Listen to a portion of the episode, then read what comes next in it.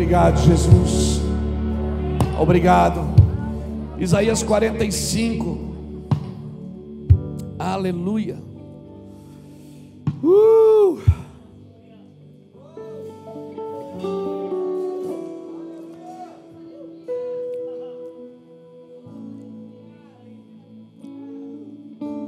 Isaías 45, o versículo de número. Versículo 5. Isaías 45 e o versículo de número 5. Eu sou o Senhor e não há outro. Acabou. E não há outro. Fora de mim não há Deus. Eu te fortalecerei, ainda que não me conheças, para que saiba desde o nascente do sol e desde o poente que fora de mim não há outro. Eu sou o Senhor e não há outro. Eu formo a luz e eu crio as trevas. Eu faço a paz e eu crio o mal. Eu crio o mal. Uhum. Eu, o Senhor, faço todas estas coisas. Destilai, ó céus, dessas alturas, e as nuvens chovam retidão. Abra-se a terra e produza-se salvação, e juntamente com ela brote a retidão. Eu, o Senhor, as criei. Uau, uau, uau. Ainda que, ai daquele que contende com o seu Criador, e não passa de um caco de barro, entre outros cacos, diz o barro ao que forma: Que fazes? Diz a tua obra, ele não tem mãos? Ai daquele que diz ao seu pai: O que geraste? Ou a sua mãe: O que deste à luz? Assim diz o Senhor, o Santo de Israel, aquele que formou Quereis saber das coisas futuras? Quereis demandar acerca de meus filhos, acerca das obras das minhas mãos? Até aqui tá bom. Quer discutir? É isso que Deus está dizendo. Você quer brigar? Você quer discutir o quê? Você é o sabichão? Você quer me dar conselhos?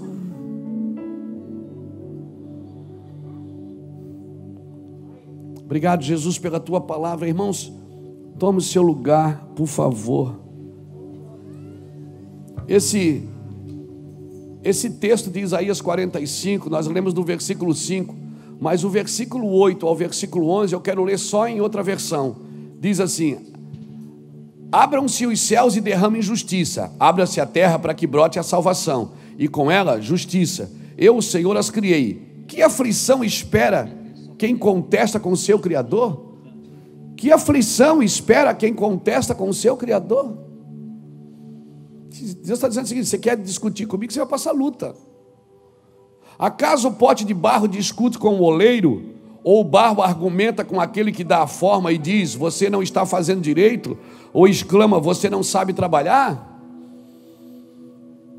É o barro que está dizendo para o seu Criador, para o oleiro, dizendo: Você não está me formando direito?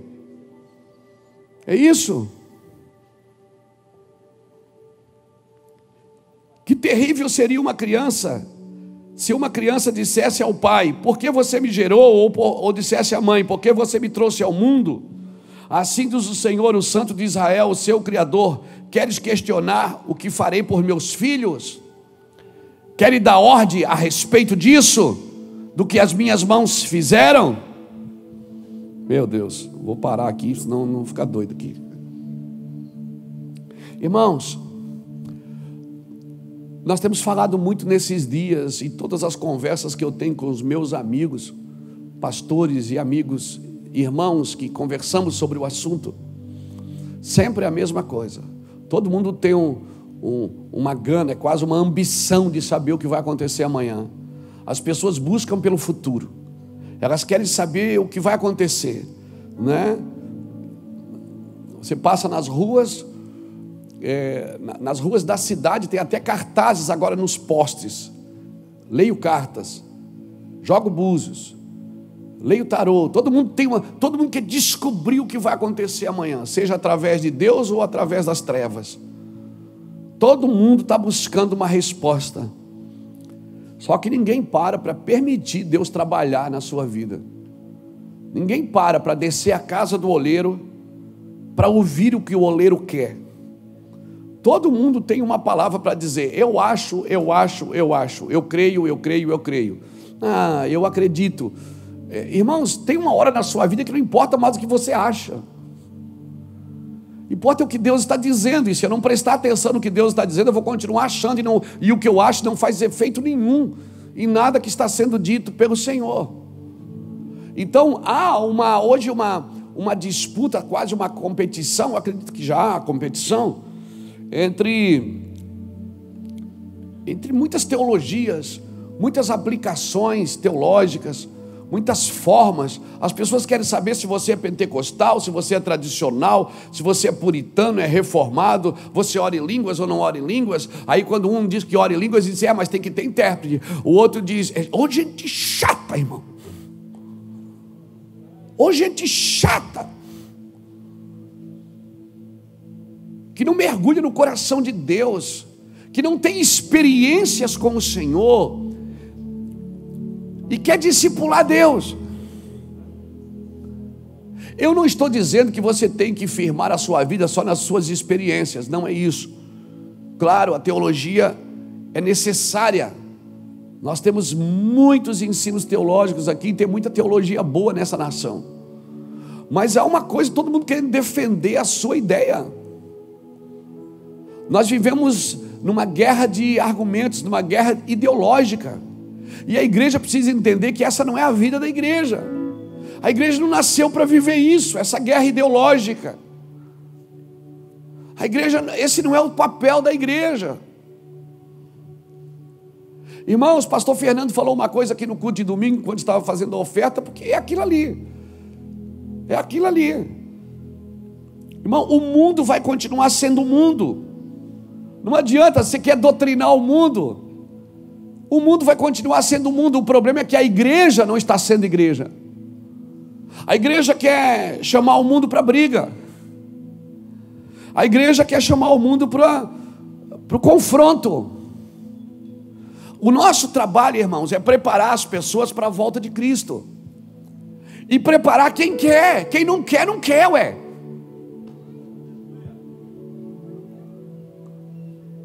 Quem não quer, não quer, mas o Deus da tua religião é, é pior do que o meu. A gente fica numa guerra religiosa, numa guerra ideológica. O mundo vai ser mundo, irmãos, e vai ficar pior. E a gente quer, a gente quer discutir com o mundo sobre assuntos que Deus não mandou a gente mexer. Meu querido, eu não estou aqui para dizer que os ossos estão secos. Não falta pessoa para dizer que os ossos estão secos. O que falta é alguém dizer para os ossos: ressuscitem. Agora, diagnóstico nós já temos, irmãos. Parar no meio do vale e dizer: Ó, oh, está tudo seco, eu já sei.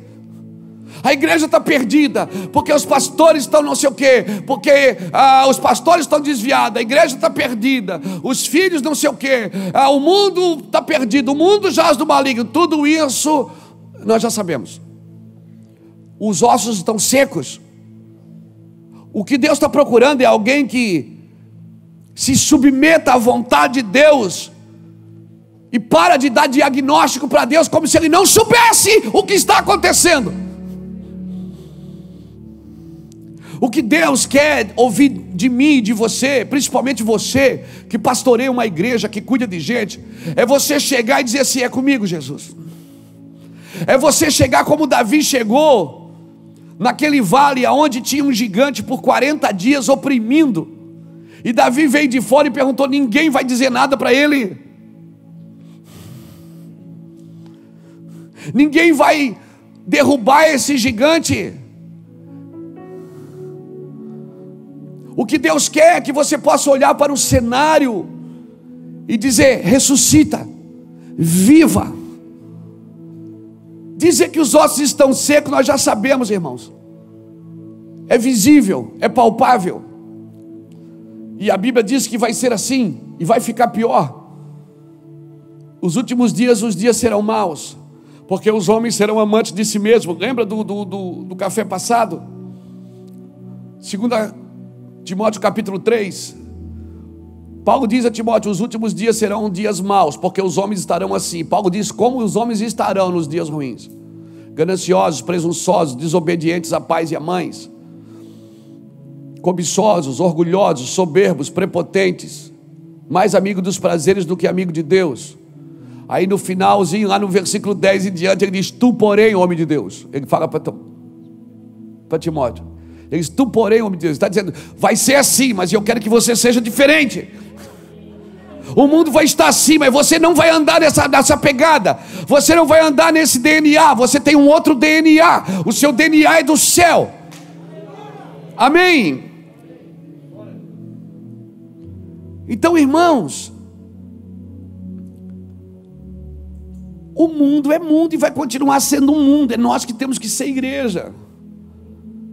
E uma igreja que não é encharcada de amor, que não acompanha as escrituras, as profecias, né, que vive um fingimento de bondade. Eu vou falar para você uma coisa: o fingimento da bondade é a mais perigosa das maldades.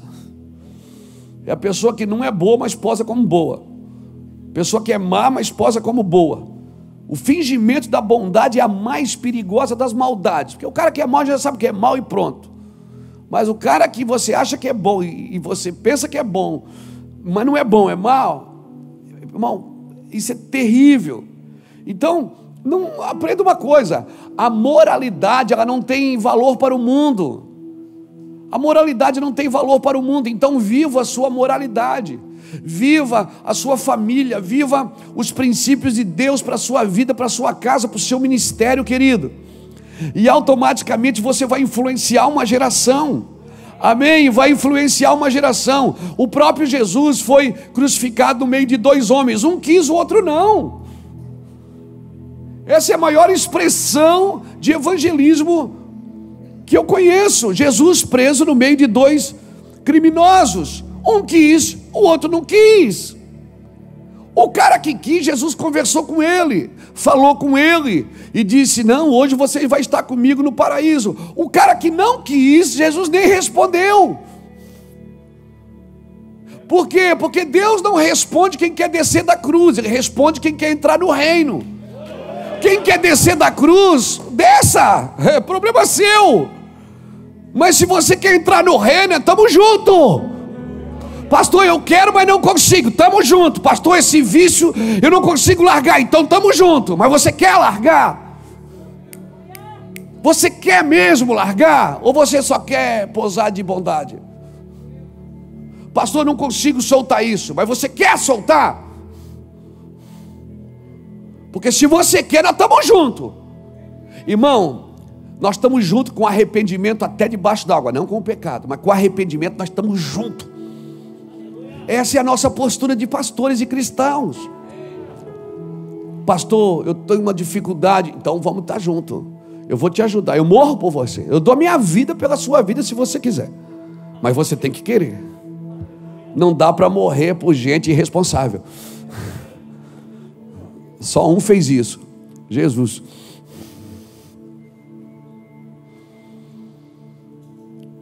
Então, assim, nós precisamos entrar nesse lugar.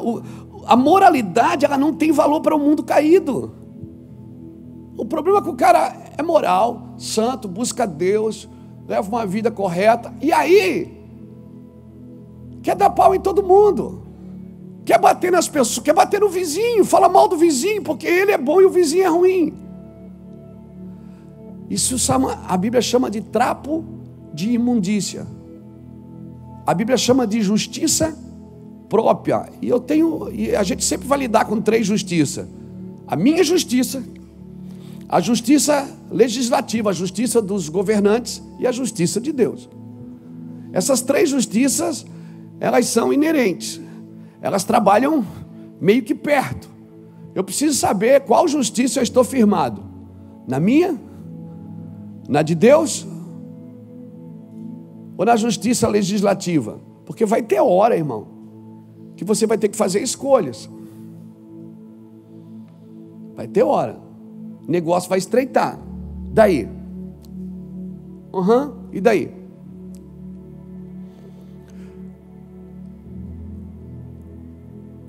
Como que vai ser? Quando chegar dois homens de mãos dadas na sua igreja para casar, você vai fazer o casamento? E aí vai ser crime. Aí você vai ter que fechar a igreja. Você está disposto? Porque a justiça de Deus é moral, não é legal. Não se trata de ideologia. Eu não estou numa ideologia de gênero. Eu não fico brigando por genealogia de gênero. De gênero. Eu concordo, eu amo o pecador, mas discordo do pecado e vou sempre discordar. Mas não é pecado, é amor, não. Não é amor, é pecado. Então nós estamos vivendo num tempo das coisas estreitas, irmãos. Está estreitando. E aí, em nome de afeto, como você vai fazer? Como você vai fazer, irmãos?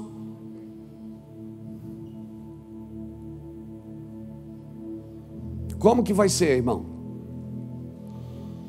Então, assim, ó, Deus está nos refinando, está passando a gente na peneira. Eu não queria estar tá falando disso, eu queria estar tá falando de avivamento.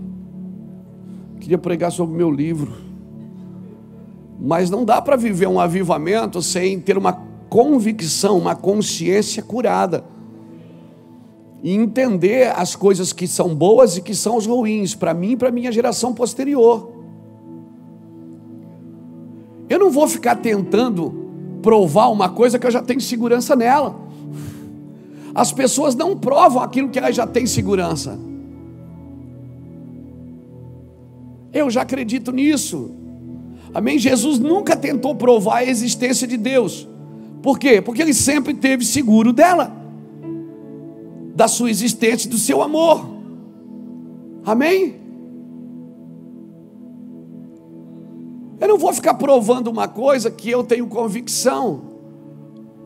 Se você tem convicção, e se Deus precisa que você fique o defendendo, então ele não é Deus.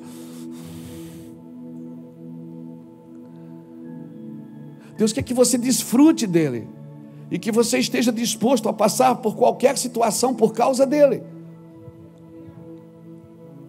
Cristianismo é isso. Cristianismo não é para melhorar minha vida, é para matar a minha vida, acabar com ela. Amém? Então, abre-se os céus e derrame justiça, abre-se a terra e brote salvação. E aí o Senhor diz assim: que aflição espera aquele que contesta o seu Criador. Se você vai ficar contestando o amor de Deus, você não está entendendo o que Deus ama. A gente confunde o que Deus ama e o que Deus permite. Não é porque eu amo, eu permito. Não é porque eu amo, eu, eu, eu, eu concordo. Jesus foi claro com aquela mulher quando ele disse: Eu não te condeno, mas vai e não peques mais. Ele está dizendo assim: você é digna de misericórdia, mas se você continuar fazendo isso, eu não posso, nem Deus pode te ajudar. Então as pessoas confundem: Deus é bom, mas Deus é justo. E a justiça de Deus, ela é banhada de amor, porque a base do trono de Deus é justiça e juízo, mas quem senta no trono é o amor de Deus. Deus é amor, e até para trazer juízo, Deus ama, porque Ele açoita e repreende aquele que tem por filho, até para Deus trazer conserto, porque irmão, só conserta quem ama, amém? Então, o que Deus está fazendo nesses dias é isso, eu não vou ficar discutindo com o Senhor, argumentando com Ele, não, o senhor estava me informando errado, porque eu não queria ser isso, eu queria ser aquilo. Por acaso, discute o barro com o oleiro.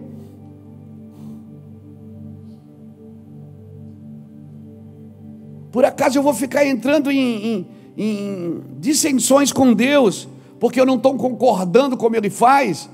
E eu vou te falar uma coisa, irmãos, diante do Espírito Santo, tomara que eu esteja certo. Ô irmãos, a nossa geração parece que não concorda com o que Deus faz. Deus está se movendo e ela não concorda, porque ela aprendeu de outro jeito. Deus trabalha de uma forma e ela. É... Não, Deus não trabalha assim. E ela tenta provar pela Bíblia que não é assim que Deus pensa. E Deus fica dizendo para a gente: você é muito menino, você é criança, você é um pedaço de barro, você quer contender comigo, você não está entendendo. Tem coisas que Deus faz agora que você não entende. Mas Deus está te guardando e te protegendo.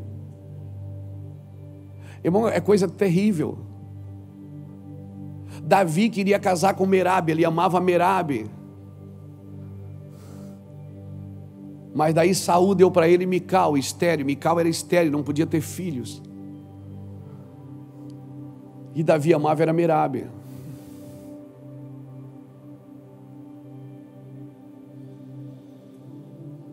E Davi casou com Mical. Não teve filhos com Mical. Chegou um dia, Saul quebrou a aliança com os gibionitas. Os gibionitas procuraram Davi para refazer a aliança. E Davi disse: O que vocês querem para refazer a aliança? Eles disseram: Nós queremos sete filhos da casa de Saul. E dois desses sete eram filhos de Merabe. Se Davi tivesse casado com ela, eram os filhos de Davi. Porque na presença de Deus, até quando você não gera, Deus está te guardando para alguma coisa lá na frente. Você está me entendendo? Às vezes Deus tem que guardar você estéreo por um tempo. Porque lá na frente você pode ter feito alianças erradas e lá na frente você vai se perder no caminho. Então imagina, o cara fica imaginando, poxa, cara, eu sirvo a Deus, eu dou o dízimo, eu dou oferta, eu vou na igreja, eu faço tudo certo. Aí, por que, que eu não estou gerando filho? Maldição. E Deus está dizendo. Lá na frente você vai entender. O que eu faço agora tu não entendes, mas tu entenderás depois. Sabe que um homem que serve a Deus faz? Ele não fica lutando com Deus com algumas coisas, discutindo, dizendo: O Senhor não me abençoa. O Senhor, Deus disse: Eu estou te abençoando, rapaz. Você que não está entendendo. O problema é que você não entende. E Deus diz para você nessa manhã: Destila dos céus justiça sobre a sua vida. Aprenda a viver na justiça de Deus e abra mão da sua, da sua justiça própria, de achar que você pode doutrinar o amor de Deus. Essa é a frustração da religião, é acreditar que pode doutrinar a Deus.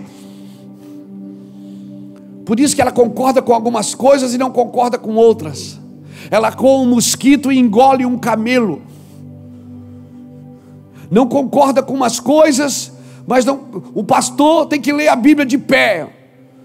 Porque se ele lê a Bíblia sentado, ele não tem reverência, mas falar mal dos outros ele pode. Nós somos muito ignorantes acerca do amor de Deus, irmãos. Nós não conhecemos a dimensão dele. Ele é muito maior do que aquilo que vimos ou ouvimos, nem está no coração do homem. O homem não pode alcançar, irmãos. Assim diz o Senhor, o Santo de Israel, o seu Criador: Queres questionar o que farei pelos meus filhos? Queres dar ordem a respeito disso? E se eu quiser abençoar, eu abençoo e pronto. Eu tenho que pagar pedágio para você se eu quiser fazer alguma coisa, diz o Senhor. Será que eu tenho que pagar pedágio para alguém? Primeira coisa, a primeira revelação que você tem que ter de Deus é que Ele não é homem. Por isso Ele não pensa como você. Ele não é homem para que minta, nem filho do homem para que se arrependa. Então, ele não pensa como você. Segundo, Deus não tem feridas na alma. registros na alma que fazem você querer cobrar das pessoas o que fizeram com você. Deus não tem feridas na sua alma. Deus não fez restauração. Deus não fez aconselhamento. Embora que tem uns homens que deram conselho para Deus, acharam que estava abafando. Moisés até pediu para Deus se arrepender. Quando Deus diz, vou destruir esse povo, Moisés diz, te arrepende do que tu disseste. E Deus diz, tá, vou me arrepender então. Olha que Deus lindo, irmão. Quando Ele ama você mesmo, quando você é, é próximo mesmo, quando você está perto. Esses dias eu postei uma foto aqui, uma, uma frase, a Michelle postou uma frase que se você não reverencia o Espírito Santo, à medida que você reverencia o Espírito Santo, é à medida que você vai desfrutar da presença. Um monte de gente fala no grego, no hebraico, no aramaico, não entendeu nada do que eu disse, porque nunca deu um cheiro na meia dele, nunca, nunca passou uma noite com ele, nunca, nunca, nunca fica mergulhado, só mergulhado em letras só, só fica mergulhado, quer tirar, quer fazer a sua tese, quer fazer, quer, quer doutrinar Deus. Como dizia Filó, ah, coitado. Coitado de quem pensa assim, irmãos. Você deveria soltar algumas coisas, sentar no chão da sua sala, pegar sua Bíblia, ligar o som e dizer: Deus, arranca de mim esse Satanás. Arranca de mim esse erudismo que me roubou de ti. Arranca de mim, Senhor, esse espírito que me cegou, que me tornou mais inteligente do que o Senhor, que encheu a minha cabeça de sabedoria, mas apagou o fogo pelas almas, apagou o fogo pelo milagre a instrução que Deus te dá, quando Deus manda, quando Deus coloca livros na sua mão, quando Deus dá escrituras para você ler, quando as escrituras, quando você entra em cursos, quando você entra em seminários, tudo isso não é para substituir o que Deus é na sua vida, tudo isso é para você guardar o que Ele é na sua vida. Não é para você discutir com quem sabe menos, para quem estudou menos.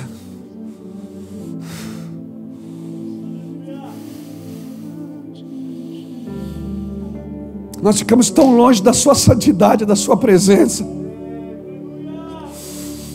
Ah, aumentamos o tamanho da nossa roupa, aumentamos o tamanho do nosso cabelo, mudamos a nossa voz quando falamos, levantamos o peito, a paz, meus queridos, para tentar impressionar alguém. Tudo que Deus diz é se joga no chão. Deixa eu te pegar, deixa eu mostrar o meu amor para você. Você não precisa impressionar ninguém, você só precisa impressionar o meu amor com a tua renúncia, com a tua devoção genuína, com a tua santidade genuína. Diga, diga que você me ama, não importa o que você sabe, importa quem você é para mim.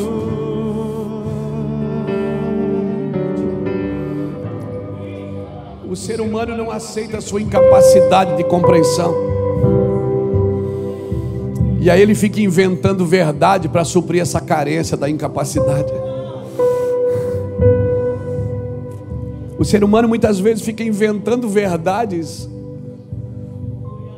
para suprir uma carência que ele tem de incapacidade de compreensão. Como? O barro vai falar com o oleiro e dizer: Você não está me formando direito. Não, é, é que você não permite ele quebrar.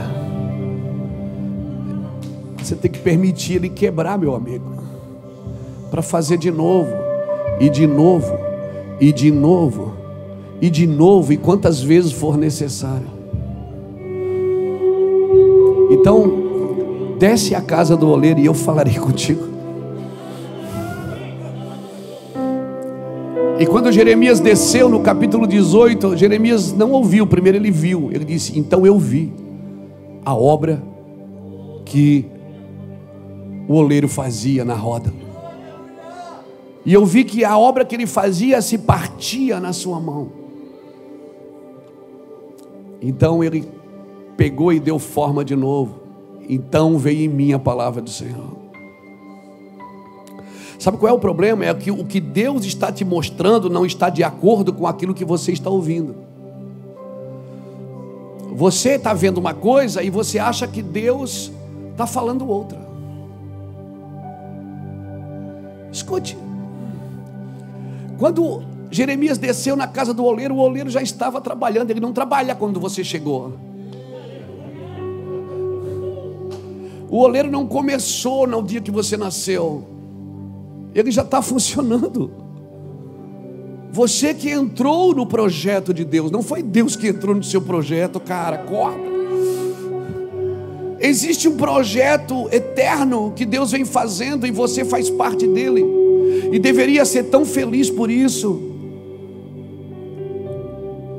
e deveria soltar todas as suas injustiças próprias, a tua, toda a sua compreensão limitada, para viver a eternidade com Ele, porque talvez Ele está fazendo uma coisa hoje, vamos que não faz sentido, mas amanhã vai fazer.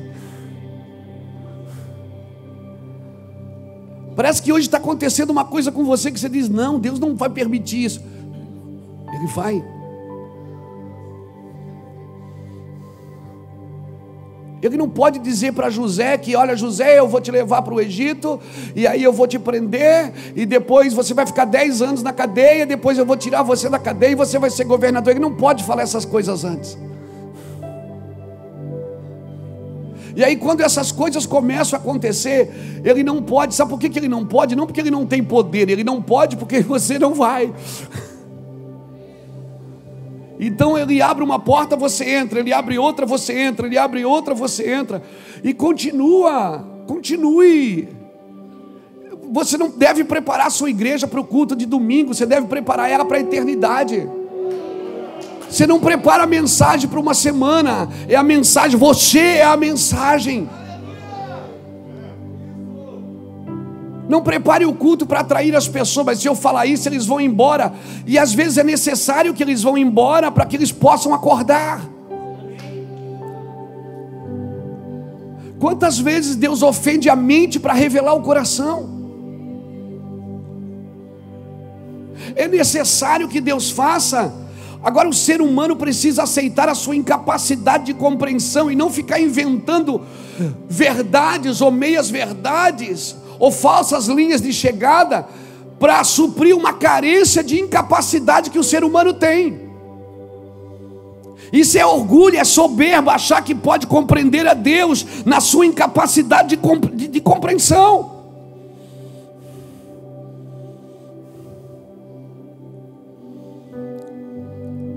Isso é soberba. Vou te dar um conselho de pastor, pega se quiser. É preferível você abraçar a ignorância do que cair no ridículo de achar que pode doutrinar a Deus. É preferível você abraçar a ignorância, porque Deus não leva em conta o tempo da ignorância. Mas o tempo da soberba, da prepotência e do orgulho, ele leva em conta sim, porque o orgulho tem uma fonte, é Satanás. A soberba tem uma fonte, é o diabo.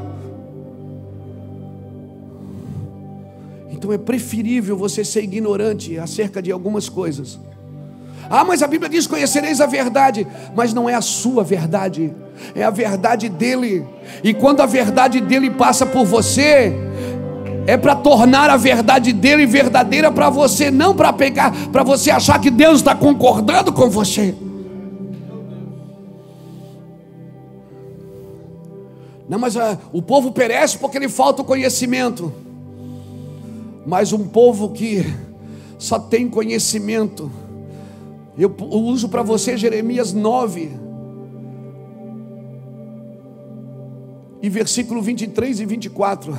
Não se glorie sábio na sua sabedoria, nem rico na sua riqueza, nem forte na sua força, mas o que gloriar-se, glorie-se nisto em me conhecer, saber que eu sou Deus e que eu faço misericórdia, juízo e justiça, porque destas coisas eu me agrado, diz o Senhor.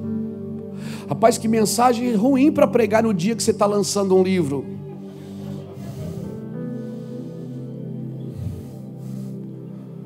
Porque você está pregando contra o conhecimento, pastor? Claro que não, irmãos. Eu sou um cara, pergunta para minha esposa, eu estou mergulhado nos livros, estou mergulhado nas escrituras, mas jamais permitir que o meu conhecimento substituísse a sua presença. Quando ele chega, como diz o nosso irmão é, que canta aquela música, o que fazer quando ele vem? Né? Não tem. Eu fecho tudo e vou para o chão. Eu fecho tudo e vou para o chão. E quando eu vou para o chão, ele diz: Aqui, diabo, não pode te achar. Porque ele não tem como te derrubar se já está no chão.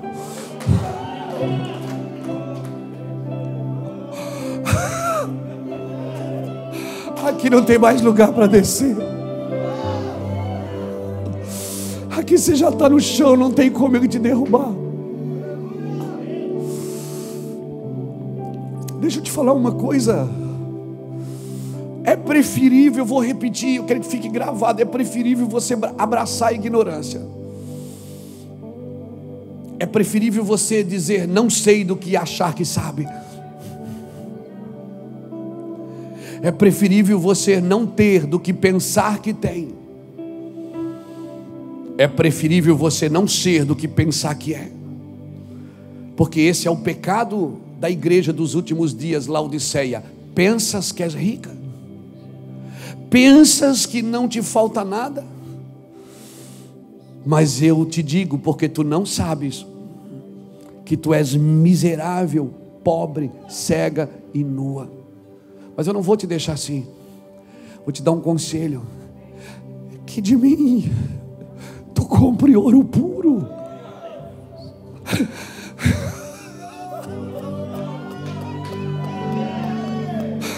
que de mim tu compre vestes brancas para tampar a vergonha da tua nudez. Que de mim tu compre colírio para os teus olhos, para que realmente tu enxergues, tu vejas.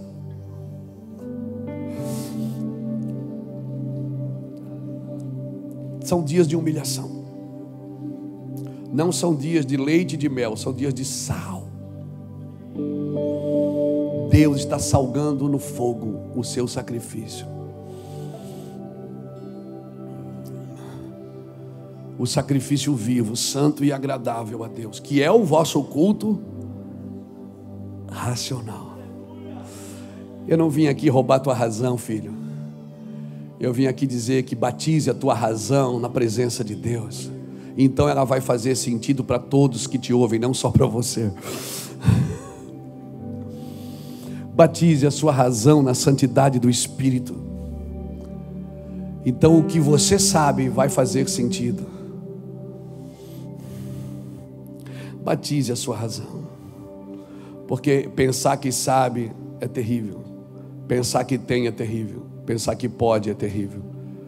Quando não se tem, não se pode. Quando se é cego, miserável, pobre e nu. Um Deus que pode ser compreendido sem ser amado, então ele não pode ser Deus. Eu quero que você me conheça, diz o Senhor.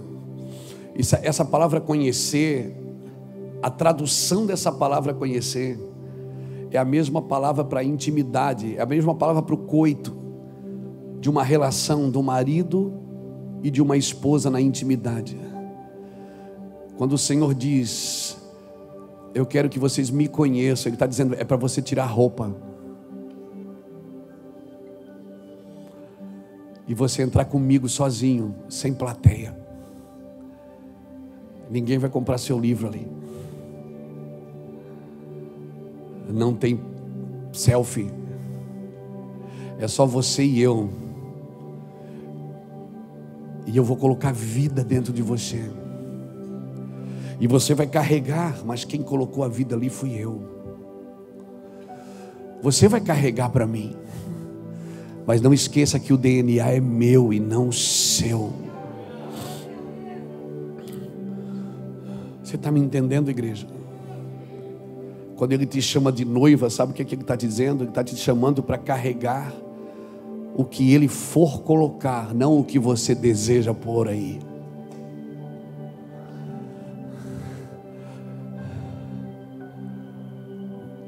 Você gera para mim, mas quem coloca aí sou eu.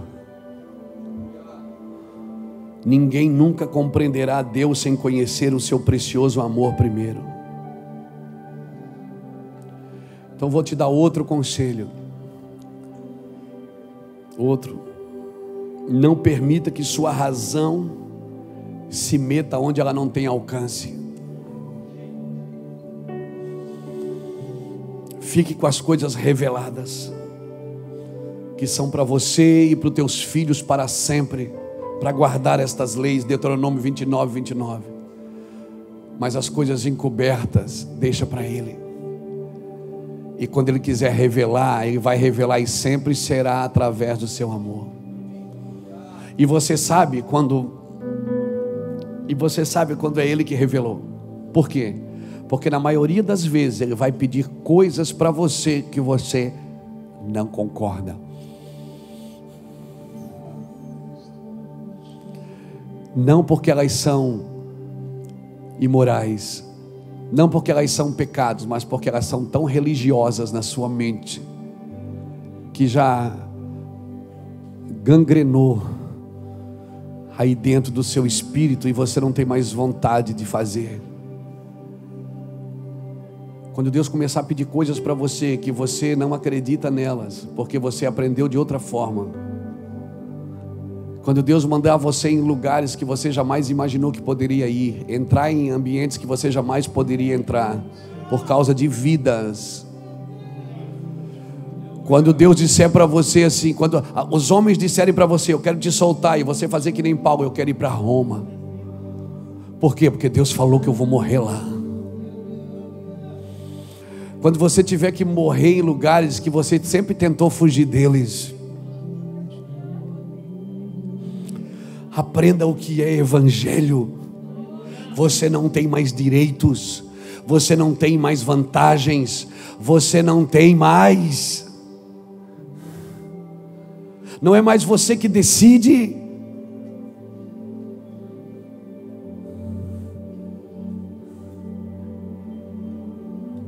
Vou te dar mais um conselho. Eu estou falando coisas que eu tenho experimentado, com muita dor. Porque muitas delas eu até lutei contra.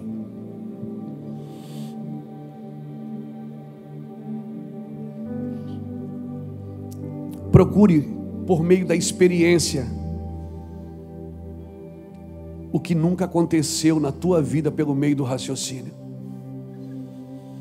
Eu não estou dizendo aqui, por favor, eu não estou dizendo aqui que as suas experiências têm que mudar a sua razão, não é isso. Eu estou dizendo que tem coisas que você viveu na experiência que não vai fazer sentido para quem só está na razão.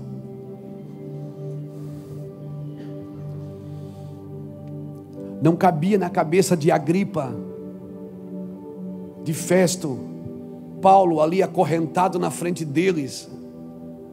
Em Atos dos Apóstolos 26, eu acho que é, né? 19, 26 ou 26, 19. Está na Bíblia.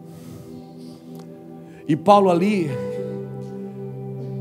a gripa não sabia dizer, a gripa chegou a perguntar, Paulo, eu não, tô, eu não te entendo. Você aprendeu aqui aos pés de Gamaliel, você é um dos melhores caras de argumento que nós temos aqui. E você agora está aqui algemado, você está tentando me convencer.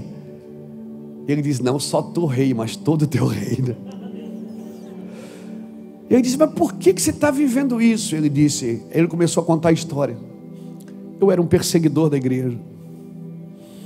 Eu entrava nas cidades e matava as famílias inteiras. Eu arrastava os homens atrás dos cavalos até que eles negassem a sua fé. Eu queimei gente viva. Mas um dia, eu estava com uma carta na mão, uma autoridade humana. Mas quando eu estou indo a caminho de Damasco, cara, eu vi uma luz. Eu vi uma luz e eu perguntei: quem és tu, Senhor?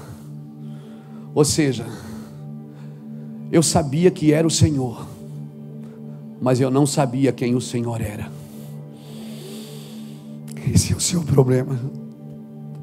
É você saber quem é Deus, mas não saber quem Deus é. Você sabe que Ele existe, Marcelo. Você sabe que Ele existe. Mas você precisa conhecê-lo. Você precisa andar com Ele. Você sabe quem Ele é, mas você sabe o que Ele é. Você sabe que. Por isso que Paulo perguntou: Quem és tu, Senhor? Ele sabia que era o Senhor, mas ele não sabia quem o Senhor era. Ele sabia que era alguém que ele acreditava, mas que ele não conhecia. Deus quer se revelar para você e para isso Ele vai te derrubar, Ele vai te jogar no chão. E quando você não tiver mais nenhum argumentos psicológicos, biológicos ou teológicos ou sociológicos, quando você não tiver mais nenhum argumento, Jaime, ele vai dizer: Eu sou o Senhor, a quem tu persegues. E aí, cara, esse espinho na carne nunca mais vai te soltar, porque você sabia que sabia, você achava que sabia, e agora você sabe que não sabia. Você achava que tinha, e agora você tem certeza que não tinha. Você achava que era e agora você tem convicção que nunca foi. Você precisa entender no seu espírito o que eu estou dizendo. Não argumente o que eu estou dizendo, se renda a isso. Se renda, eu estou aberto a, a argumentos, mas não, não é isso que Deus quer agora. O que Deus quer é que você para tudo, solta tudo. E sabe o que aconteceu? Paulo voltou. E a primeira lição de Paulo foi ser curado por alguém que ele perseguia. A primeira lição de Paulo no Evangelho de Jesus, o genuíno, foi ser curado por um estranho. Foi ser tocado por alguém que não estava em evidência. E ali, Paulo, ele falou tudo isso para a Gripa. A Gripa perguntou: Paulo, por que? Ele disse: Porque eu não sou, não fui e não serei desobediente à visão celestial. Ou seja, o que eu vi matou tudo que eu sei. O que eu vi matou tudo que eu sei. Que eu vi é maior do que aquilo que eu aprendi, do que eu achava que tinha. Então eu estou te convidando nesta manhã para uma experiência que você jamais viveu na presença de Deus. Procure por meio da experiência o que nunca pôde alcançar pelo meio do raciocínio. Quem me vê falar assim pensa que eu prego contra o ensino. Eu tenho gente aqui que me ensina a falar português. Eu tenho gente aqui que me discipula, que me ensina sobre o hebraico, sobre o grego que abre as escrituras e diz, pastor, essa, esse contexto aqui, o que é que o senhor acha? Eu tenho meninos que fazem isso e eu sento e aprendo. Mas tem uma coisa que eu dou para eles. Eu não estou aqui para informar, eu estou aqui para transmitir.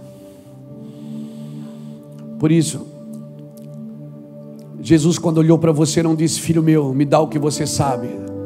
Ele disse, filho meu, me dá o teu coração. Talvez você vai ter que desaprender, viu? Para reaprender. Talvez você que estava acostumado a amassar o barro com o pé para comer, vai ter que ir para o deserto depender. Aprender a depender. Comer na hora que Ele quer. Acordar e dormir na hora que Ele quer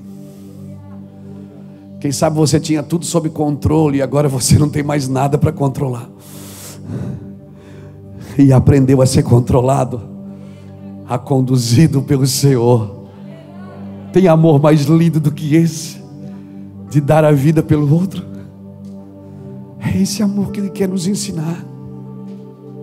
É esse amor que Ele quer derramar sobre o púlpito da sua igreja. É esse amor. Você pode continuar com os seus pontos, um, dois, três. Você pode continuar com as suas filosofias. Você pode continuar com a sua expertise, sem problema. Isso é lindo. Mas o que Ele quer é encher o seu coração de amor. Que quando as pessoas estiverem ouvindo você, elas queiram o que você tem, não o que você sabe. Que elas queiram tocar o que você tem. Então, seu mero intelectualismo não produzirá frutos nem para você e nem para o reino de Deus. Porque a Bíblia chama você para uma renovação de mente, mas a renovação da mente só é possível por um coração cheio de amor por Jesus e pelas almas. Não tem mente renovada só de ler. Até porque a fé não vem pelo ler, vem pelo ouvir.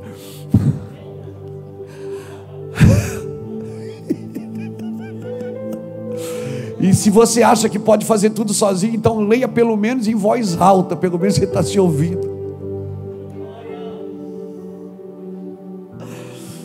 Eu não tenho aversão ao intelectualismo, irmão, por favor. Eu só tenho cuidado quando ele começa a substituir os homens inflamados, as mulheres inflamadas pelo Espírito.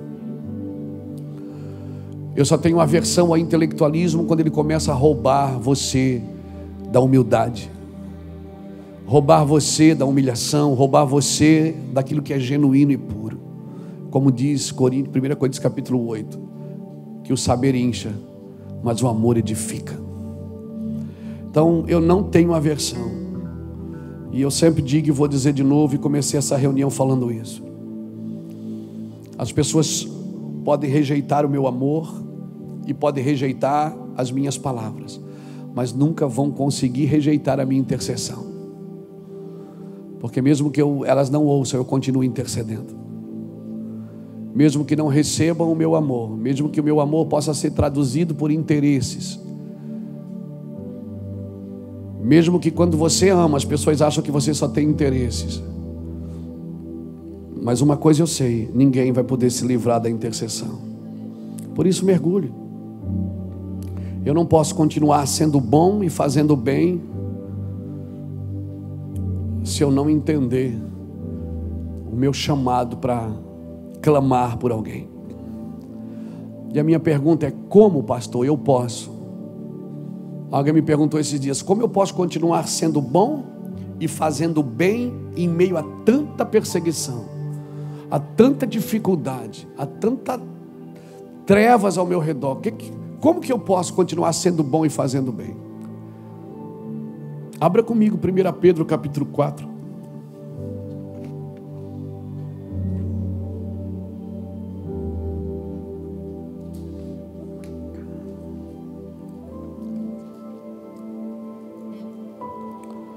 É.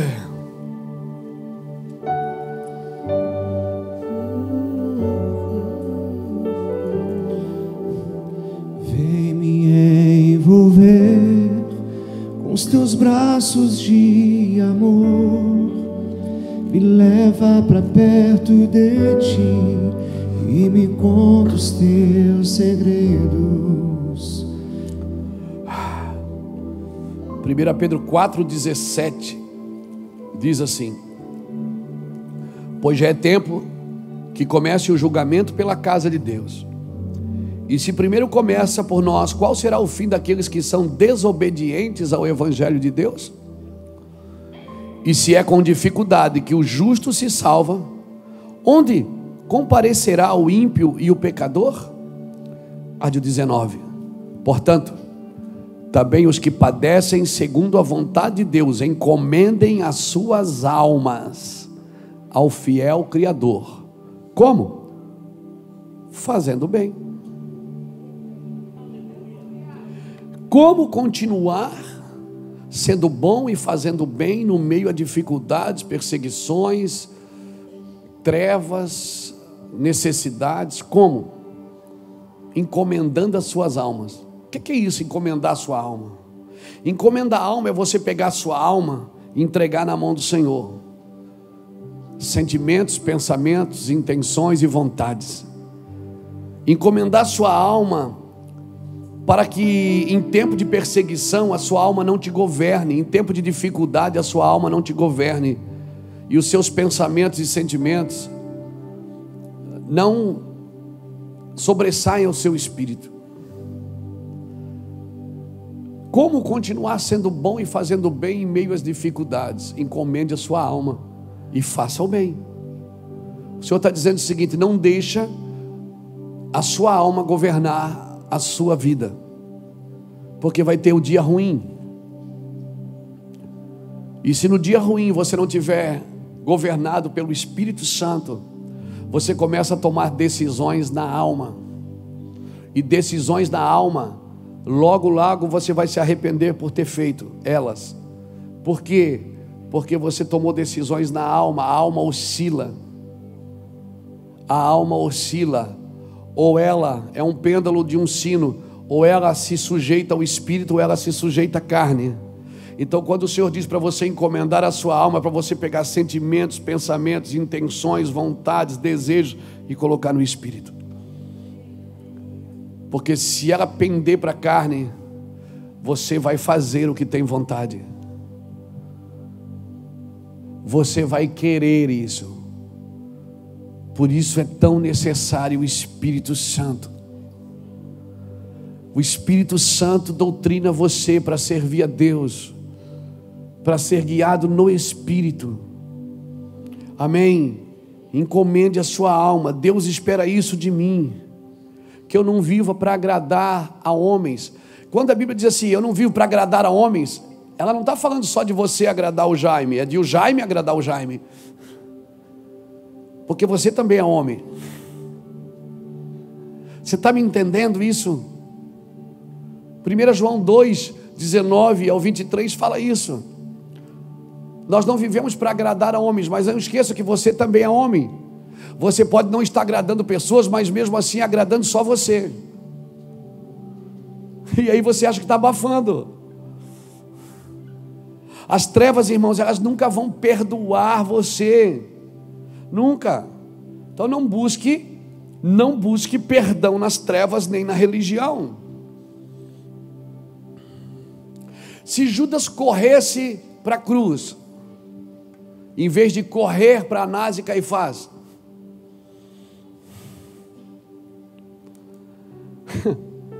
Será que o fim dele seria outro? Com certeza. A religião não pode te ajudar quando você se arrepende. Quando você se arrepende, a religião não pode te ajudar, ela vai colocar penitências na sua, no seu caminho. A religião não ajuda quem se arrepende porque a religião é hipócrita.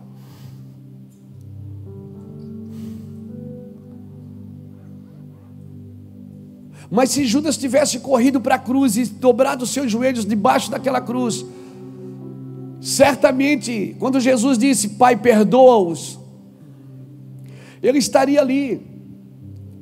Então, o, o, fato aqui não é fazer a coisa errada, o fato aqui é para onde você está correndo quando você erra.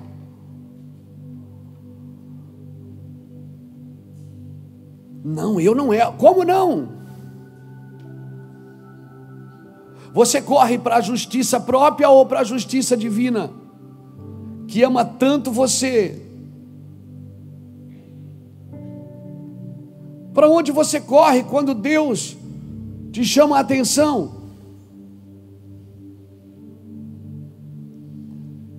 Então, quando expomos nossa justiça própria, nós damos o que? Damos sinais que ainda não morremos o suficiente.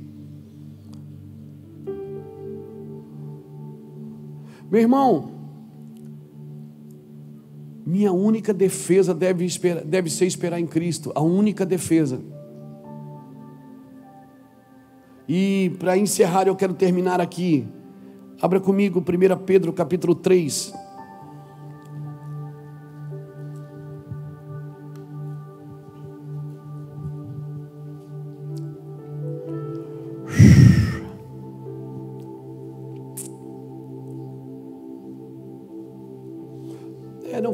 Já, já não, peraí. Mas vai. Vamos ler. Muito cedo.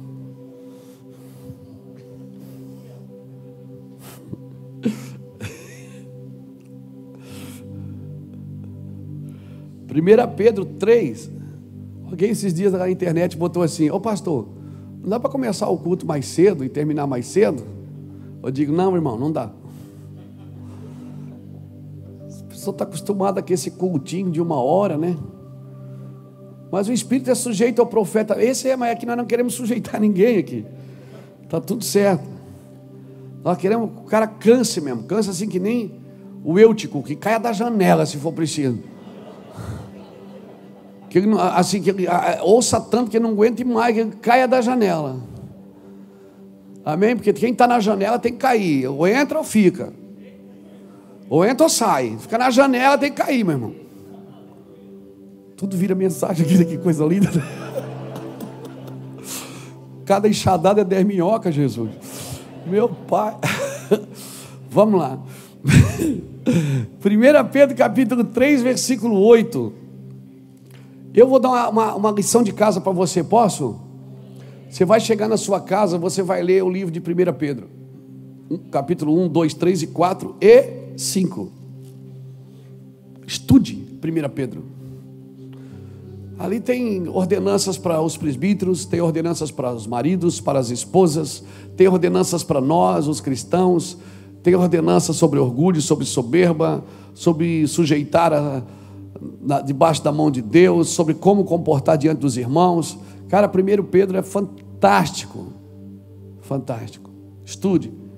1 Pedro capítulo 3, versículo 8 diz assim: ó, Finalmente, sede todos de um mesmo sentimento, compassivos, cheios de amor fraternal, misericordiosos, humildes. Não paguei o mal por mal, nem injúria por injúria, pelo contrário, bem dizei, porque para isto foste chamado a fim de receberdes bênção por herança. Pois quem quiser desfrutar a vida e ter dias felizes, refreie a sua língua do mal. Eu vou repetir. Pois quem quiser desfrutar a vida e ter dias felizes, refreie a sua língua do mal e os seus lábios não falem enganos. Aparta-se do mal e faça o bem, busque a paz e siga, pois os olhos do Senhor estão sobre os justos e os seus ouvidos atentos às suas súplicas. Mas o rosto do Senhor, o rosto do Senhor é contra os que fazem o mal. Ora, quem vos fará mal se fordes zeloso do bem? Se você só faz o bem, quem pode te fazer mal? Mais ainda que venhais a padecer por causa da justiça, ainda que você receba o mal porque fez o bem. Bem-aventurados sois, não temais as suas ameaças, nem vos turbeis.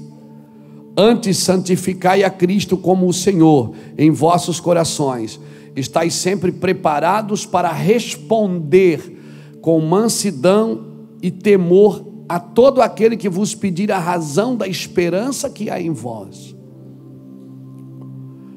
Tende a boa consciência, para que naquilo que falam mal de vós, como de malfeitores, fiquem confundidos, e o que blasfemam do vosso bom procedimento em Cristo.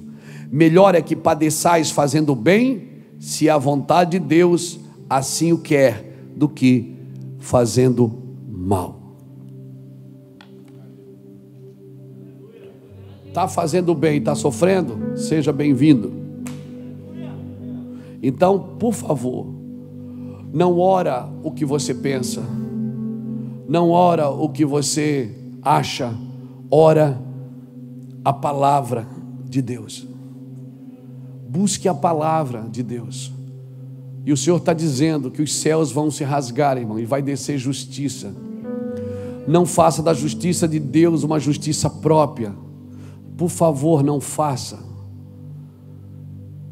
A justiça de Deus, ela é encharcada de amor e ela está sempre pronta a dar a misericórdia se você não experimentou de misericórdia, se você ainda não experimentou misericórdia, não julgue a causa de ninguém. Você não está apto para fazer isso. Amém.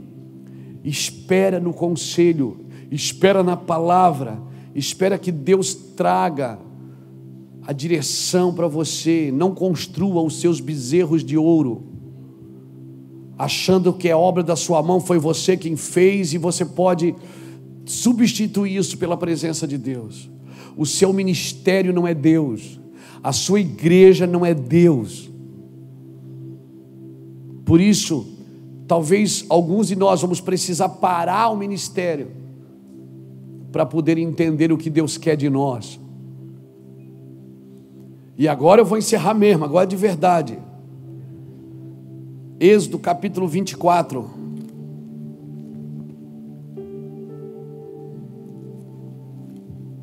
E eu termino aqui. Agora termino mesmo. Uhum.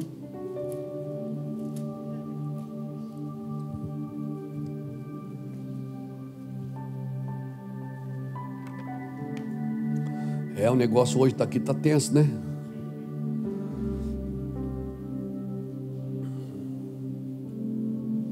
Justo hoje eu lanço um livro de avivamento, irmão. Que coisa boa, não é? É uma preparação mesmo. Isso aí. Êxodo 24.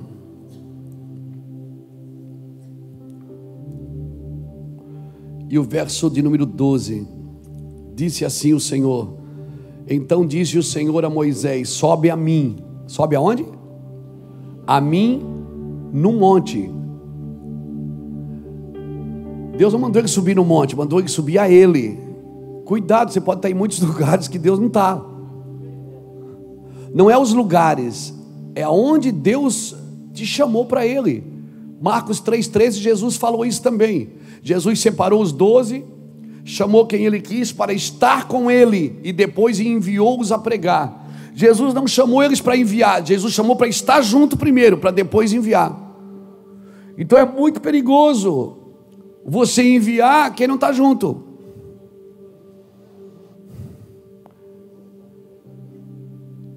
Amém. Quando Deus, ah, mas Deus mandou ir lá porque lá tem avivamento. Eu, eu comecei essa reunião falando para você das rotas que eu já fui de avivamento eu trouxe fotos, eu trouxe pedras. Sou meio místico, né? Eu trouxe as pedras. Pedra do lugar.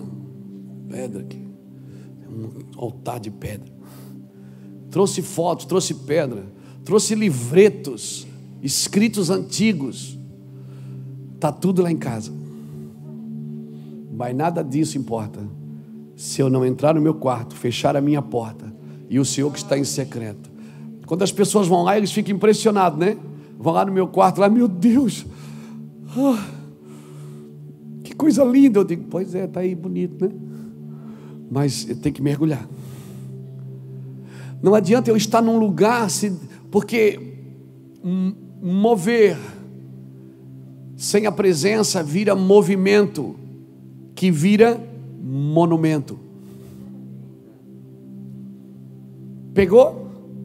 Mover sem a presença vai virando movimento. Por isso que quando Jesus chegou em Betesda, tinha um movimento ali das águas. Aí Jesus chegou e disse: Quer ser curado? Ele disse: Ninguém me leva. Estou perguntando. É outra ideia aqui. Você está tão habituado no movimento que é só tocar música você já alabassúria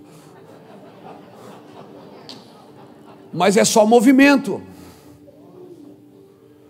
Por favor, irmãos, entenda meu coração. Eu não estou menosprezando o que você acredita. Eu estou dizendo que só isso não é suficiente. Eu sou do, do xereguedé também, meu irmão. Eu gosto do fogo. E eu, e eu, eu, eu danço. Eu pulo, eu canto. Eu sou do fogo. Eu tenho, eu já falei para você que eu sou meio místico, mas é comigo. Eu não, nunca trouxe isso para o altar. É eu e Deus, algumas coisas que Deus falou comigo. É só nós dois. É um... Não dá para levar visita. Desvia. Por quê? Porque é o meu jeito. É como eu encontro Ele. É o meu lugar. Minha Bíblia tem que estar aberta. É umas coisas minhas. Entendeu? Eu tenho que tirar o sapato. É.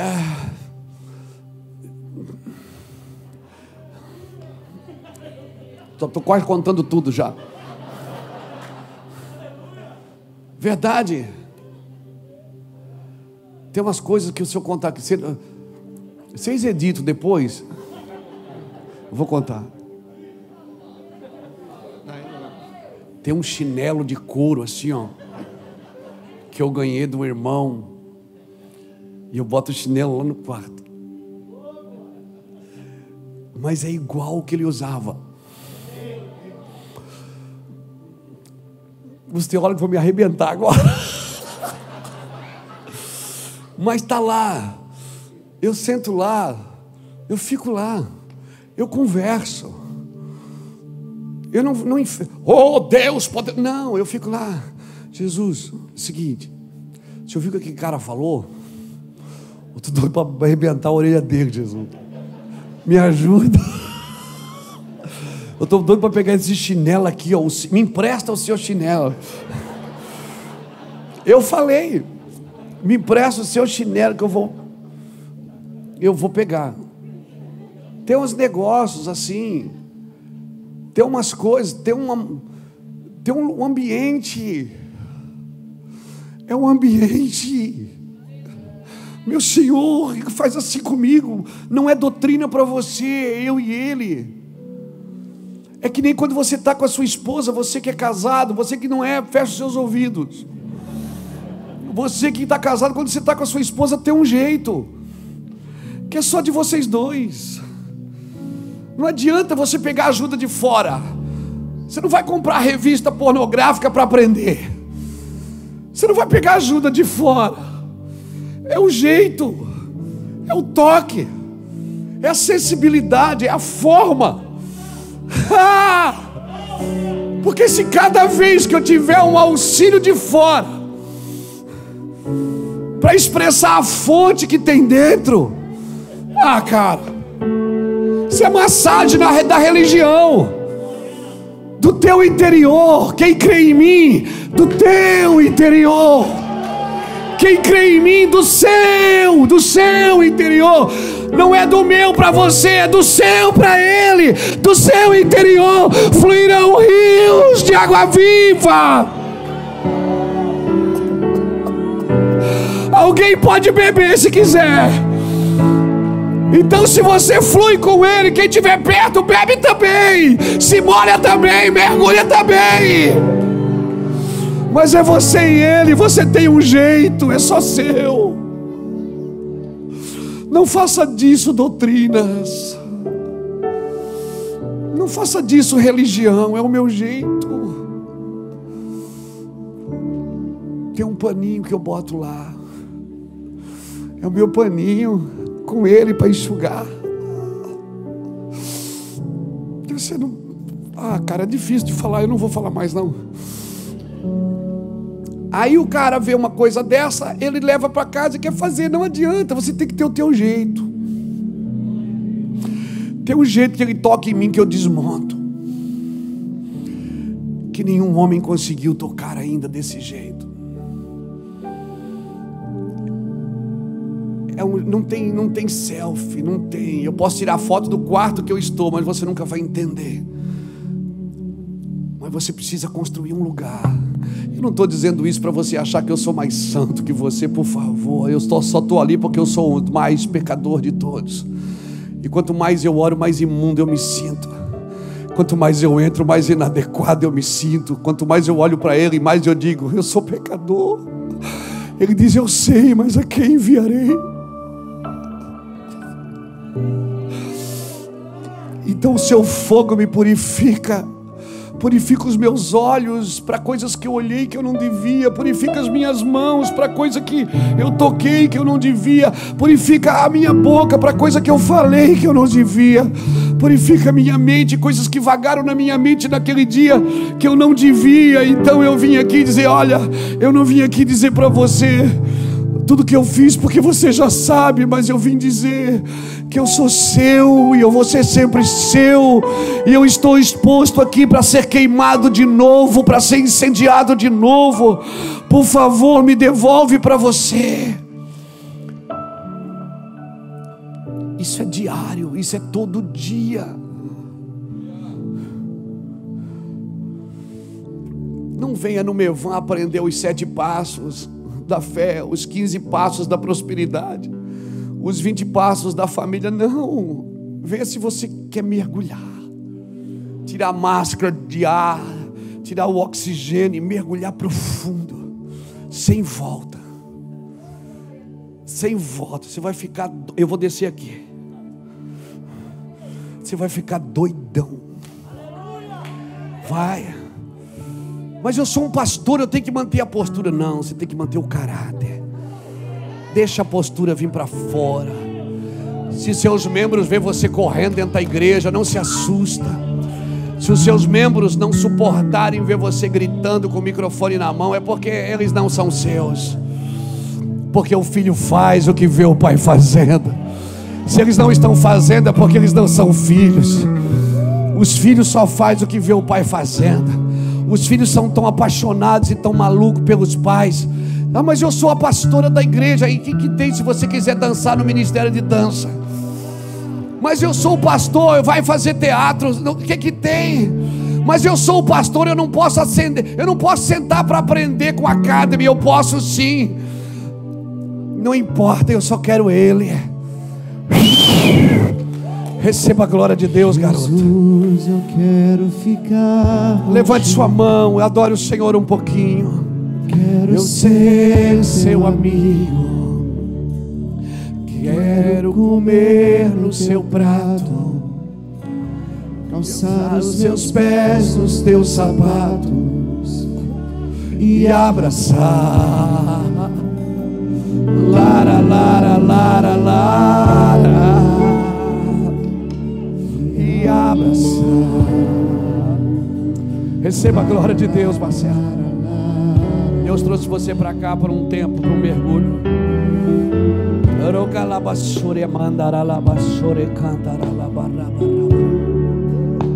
Jesus, eu quero você.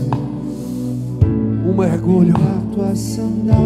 Mergulhe, mergulhe, mergulhe, Genilson. Mergulhe, Genilson.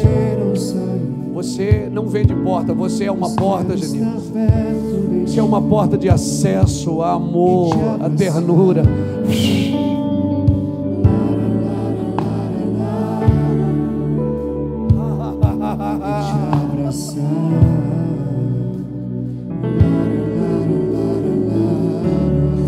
Só você que quer, mergulhe. Você que deseja, procure um lugar, mergulhe.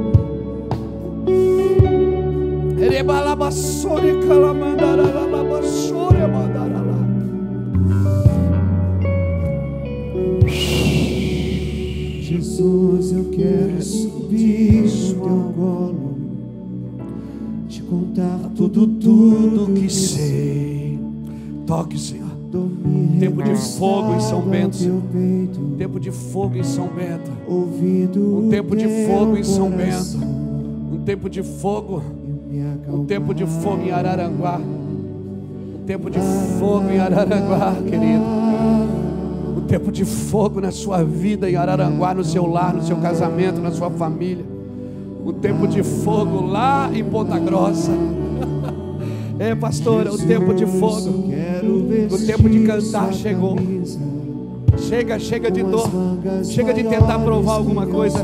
É só mergulhar já é o teu coração, já nunca foram as tuas palavras, nunca foram as tuas palavras, sempre foi o teu coração, sempre foi o coração de vocês, sempre foi.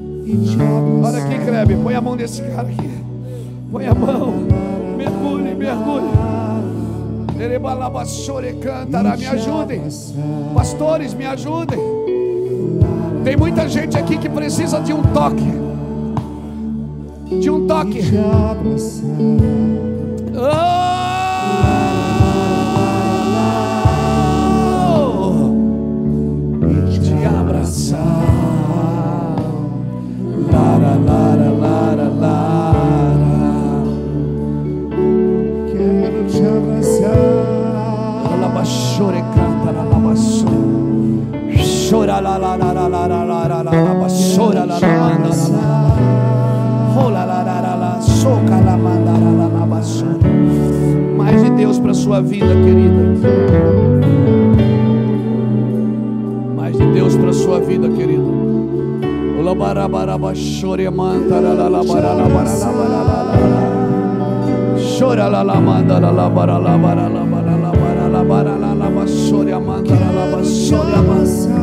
Receba a glória de Deus.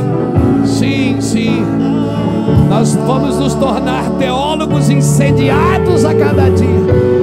Nós vamos incendiar a nação brasileira com uma teologia de fogo. Teologia de fogo!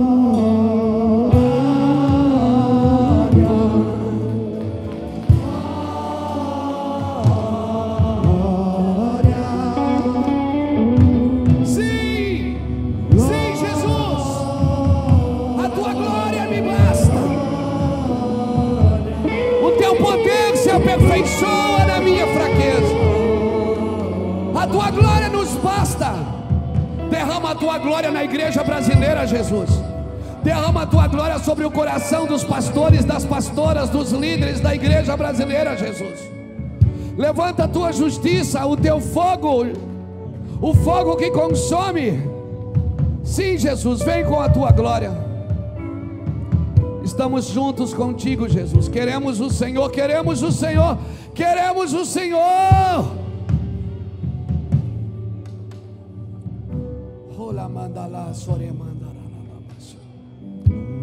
Teologia de fogo. Ó, que nome lindo que saiu aqui. Eu oro por uma teologia de fogo no Brasil.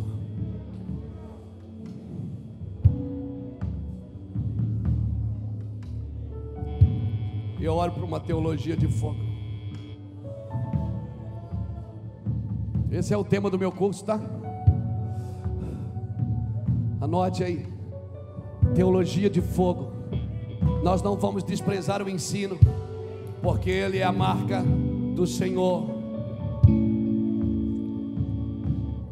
Deus quer que aprendamos, mas nós não podemos substituir pelo fogo que consome. Por isso nós vamos buscar uma teologia de fogo no Senhor. Nós queremos ver a glória de Deus se manifestar. Deus trabalha com motivos. Se Ele vê motivação correta, então Ele vai realizar.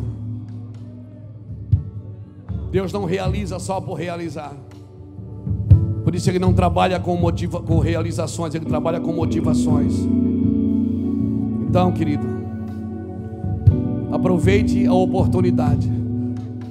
A palavra oportunidade, ela vem de tempo oportuno. Então, no tempo oportuno, abre-se janelas de oportunidades. Então, aprenda que Deus está nos dando um tempo oportuno. No meio de uma pandemia, assim, Deus não se move num cenário. Deus não precisa mudar o cenário para se mover. Ele se move para mudar o cenário. Então, pega isso no seu espírito. Por isso que tudo que você faz fora do tempo oportuno não é oportunidade de Deus é fruto de ambição, é fruto de orgulho, de prepotência. Não, não, não. Vamos trabalhar no tempo de Deus, na oportunidade de Deus. Então, persiga, persiga a informação, persiga, mas até ela virar uma revelação na sua vida. Não só para encher sua cabeça, mas para virar uma revelação na sua vida. Amém? Amém? Nós somos ministros de vida, não ministros de informação. Amém? a palavra do Senhor é espírito e vida. Não é só para informar, é para transmitir vida, zoe, vida plena. Então nós precisamos dessas verdades. Amém? Somos ministros de vida, não de informação. Por isso que o objetivo de toda informação é trazer uma revelação a partir dela. Amém? Uma vez o Senhor me falou uma coisa muito séria. Luiz, não procure cenários perfeitos. Procure estar onde eu estou chamando. Se eu chamei você a mim, é a mim. Não importa onde seja. Amém? Amém? Então, por favor último conselho: se livre de todos os estímulos que você criou para atrair a Deus. Se livre deles. Qualquer estímulo. Mas o senhor falou da sandália, falou do pano. Não são meus estímulos para atrair. É só o meu mimo. Porque quem atrai a presença de Deus é o Espírito Santo. Só Ele dá. Só Ele pode fazer a partir dele.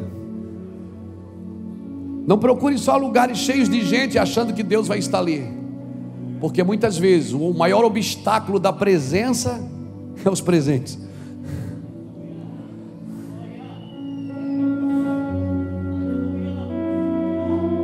Está chamando você para Ele, para estar com Ele sozinho. Eu não li o texto porque eu vou pregar isso outro dia, mas Quando Moisés subiu em Êxodo 24, Deus disse: Sobe a mim e eu te darei as pedras da lei. Moisés subiu, e a Bíblia diz que quando ele chegou lá, uma nuvem cobriu ele. E por seis dias Deus não veio, só veio a nuvem. E no sétimo dia Deus apareceu e começou a falar com ele. E o que é que Moisés fez quando Deus não veio? Nada. E lá embaixo, enquanto Moisés estava lá, esperando Deus, esperando os conselhos de Deus, lá embaixo, um povo, porque seu líder estava demorando, eles criaram um bezerro de ouro. Sempre vai haver um povo que sabe esperar as instruções e um povo que não sabe esperar as instruções. O povo que não sabe esperar as instruções cria seus próprios deuses. Moisés ficou lá seis dias, a nuvem estava lá, cobriu ele. Talvez ele não sentiu nada, talvez ele não viu nada, talvez ele não recebeu nada, mas ele estava lá. E quando Deus chegou, no sétimo dia, por que, que Deus demora para vir? Por que, que ele diz que vem e demora mais seis dias para tirar todas as suas expectativas carnais? Para que quando ele chegar, você não fazer lista de compra. Para quando ele chegar, você não convidar ele para ir na loja, no mercado, na concessionária ele tira todas as suas expectativas humanas e carnais. Para quando ele chegar, era tão sério que quando ele ia vir, ele dizia assim: ó, Não se achegue a mulher. Se você ler Êxodo 19, ele diz para Moisés: Diga ao povo não se achegar a mulher. Moisés disse ao povo: Não se achegue a mulher. Aí eu perguntei: Peraí, os... não podia nem namorar? Aí Deus disse: Não podia. Claro que podia. É que eu ia descer em três dias. E eu queria que o único prazer que eles tivessem era de me esperar. Eu digo: Ah, entendi. Entendi. Tem coisas que Deus não está no campo da proibição para você. Tem coisas que Ele diz não é para te proibir de fazer, é para dizer: Eu queria só essa prioridade sua. Eu só queria que hoje você ficasse só comigo. Que você não desse seu prazer para ninguém, mesmo que é a pessoa que você ama, mesmo que seja sua esposa, seu marido. Cara, isso é muito sério. Deus não está proibindo, tem coisas que Deus não está proibindo para você, Ele está pedindo. Ele está dizendo assim: eu só quero só uma prioridadezinha. Eu quero que nesses três dias você fique tão doido de me esperar que você não tenha prazer, que você não descarregue suas energias em outro lugar. Que você me espere. Quando Deus chegou, deu as instruções para Moisés. Aprenda uma coisa: as instruções nunca vêm antes da glória. Tem muita gente correndo atrás de instrução, mas não carrega a arca. Sempre vai vir a glória primeiro, por isso que Êxodo vem antes de Levíticos. Leia o último capítulo de Êxodo depois. Quando Moisés terminou o tabernáculo, a glória encheu o tabernáculo e Moisés não conseguia entrar. Aí termina o livro de Êxodo, aí começa Levíticos. Diga aos filhos de Israel assim, assim, assim e assim. Porque primeiro Deus dá a glória, depois a instrução. Por quê? Por que a instrução não vem antes? Porque a instrução não é para você atrair a glória. A instrução é para você manter a glória que Ele te deu. Então a glória é derramada. Aí depois ele diz: Agora, João, você vai fazer assim, ó. Você vai fazer assim, assim, assim e assim. Para quê? Para não perder o que eu te dei. Então as instruções que damos não é para substituir a glória. É só para você não perder o que Deus derramou um dia no seu coração. Já está aí dentro. Não busque mais estímulos fora.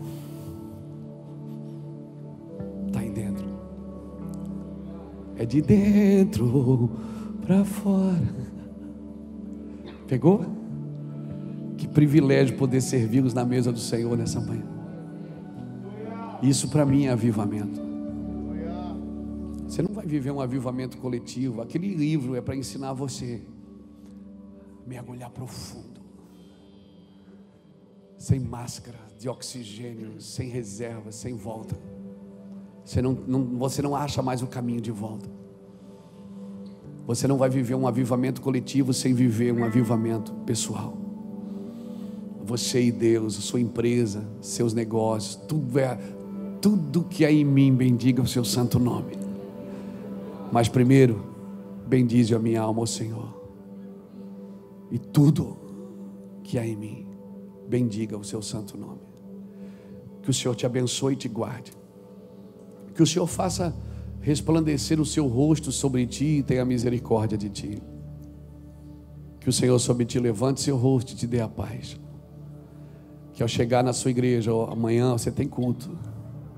Você esteja tão incendiado, com tanto amor, que ainda que as pessoas não suportem o que você diz, não suportem receber do seu amor, mas nunca serão livres da sua intercessão. Continue intercedendo. Vai na paz.